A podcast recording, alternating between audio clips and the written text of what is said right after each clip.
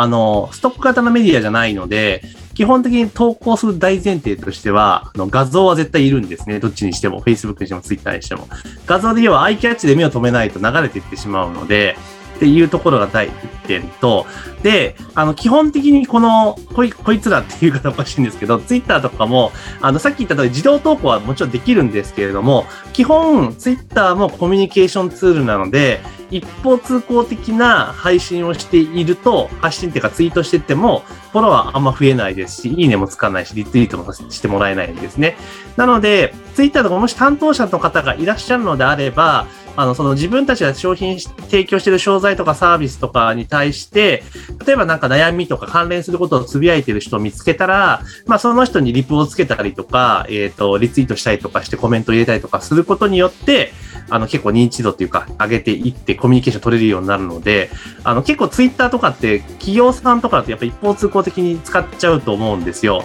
で、それ大企業だったらそれでいいんですけれども、あの小規模事業者さんとか我々のね、小規模事業者の個人事業主とかってあれば、まあ、そんな感じで個別でカスタマイズして、あのアプローチしていくことの方が結構重要だったりします。これは Facebook も同じです。はい。はい。とっても参考になる意見だと思います。あの、私も非常に質問が多いんですね。あの、自動連携したいんですけども、とか、あるんですが、あの、今、井上さんのお言葉に、解説に、すべてのヒントが詰まってると思います。はい。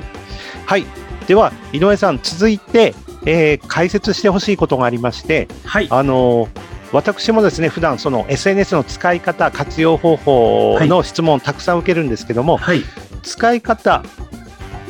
活用、運用方法を理解していただいて、はい、実践していただいた後、はい、むしろ並行して大事なのは、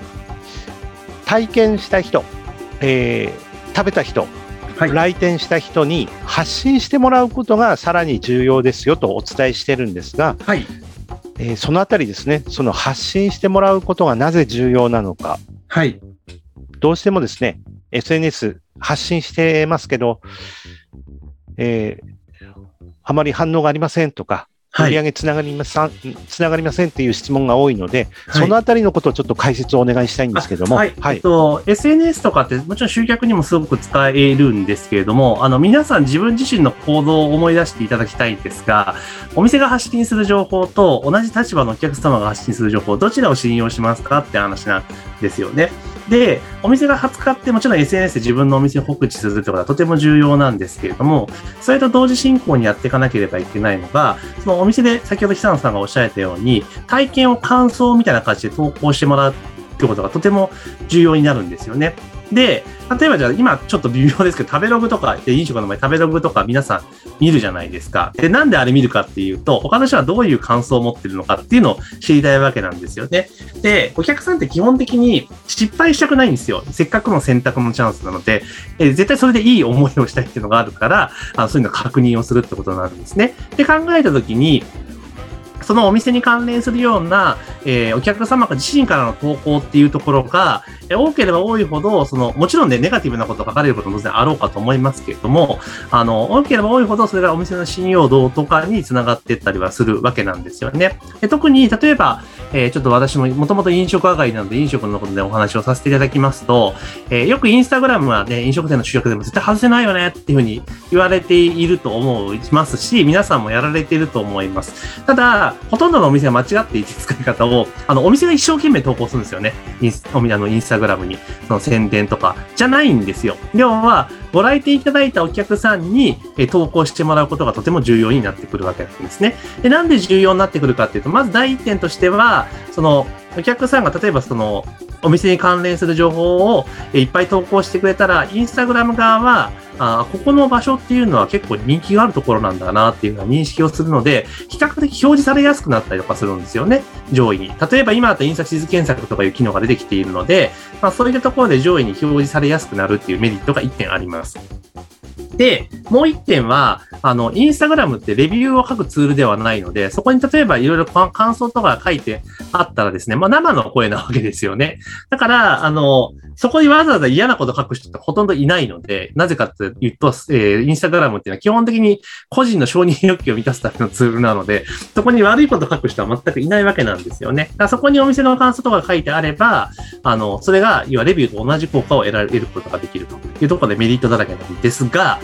ただ、これ、よっぽどの有名店じゃない限りは、やっぱ投稿してもらえないんですよね。だからこそ、お客さんがいかに投稿したしたくなるかっていう仕掛け作りをお店を、お店がやっていかなければいけない。だからお店がやるべきことっていうのは、もちろん日々の、えー、SNS の配信も、発信も大切なんですけれども、それ以上にお客さんがいかに投稿してくれるかっていう仕組み作りとか環境作りってことがとても重要で、で、お店がやるべきことっていうのは、その投稿してくださったことに対してコメント付け返しをしたりとか、えー、いいねをつけたりとかするっていうのが実はポイントだったりしますというところです。すみません、ちょっとまとまりがなかったです。そんな感じです。はい。いやとっても、あの、参考になる内容です。解説です。はい、まさに、今、井上さんがおっしゃったような視点、考えが重要だと思います。はい。はい。では今日は井上さん、ありがとうございました。はい、ありがとうございました。いろいろと本当に参考になる内容、解説でした。はい。えー、今日の内容、皆さんぜひですね、繰り返し聞いていただいて参考にしてください。それと、あの、IT 業界、SNS 業界、非常に変化、進化が激しいです。今ある情報が全てではありません。どんどんどんどん変わっていきますので、えー、井上さんですとか、私の、えー、音声、えー、各種メディア、常に確認していただいて、今後の参考にしてください。え11月1日からですね、井上さんと私の音声配信始まっておりますので、えー、まだ、えー、最初から聞いてない方は、え、いつでも聞ける状態ですので、ぜひですね、確認してみてください。はい。では、今回の収録は以上となります。井上さん、ありがとうございました。ありがとうございました。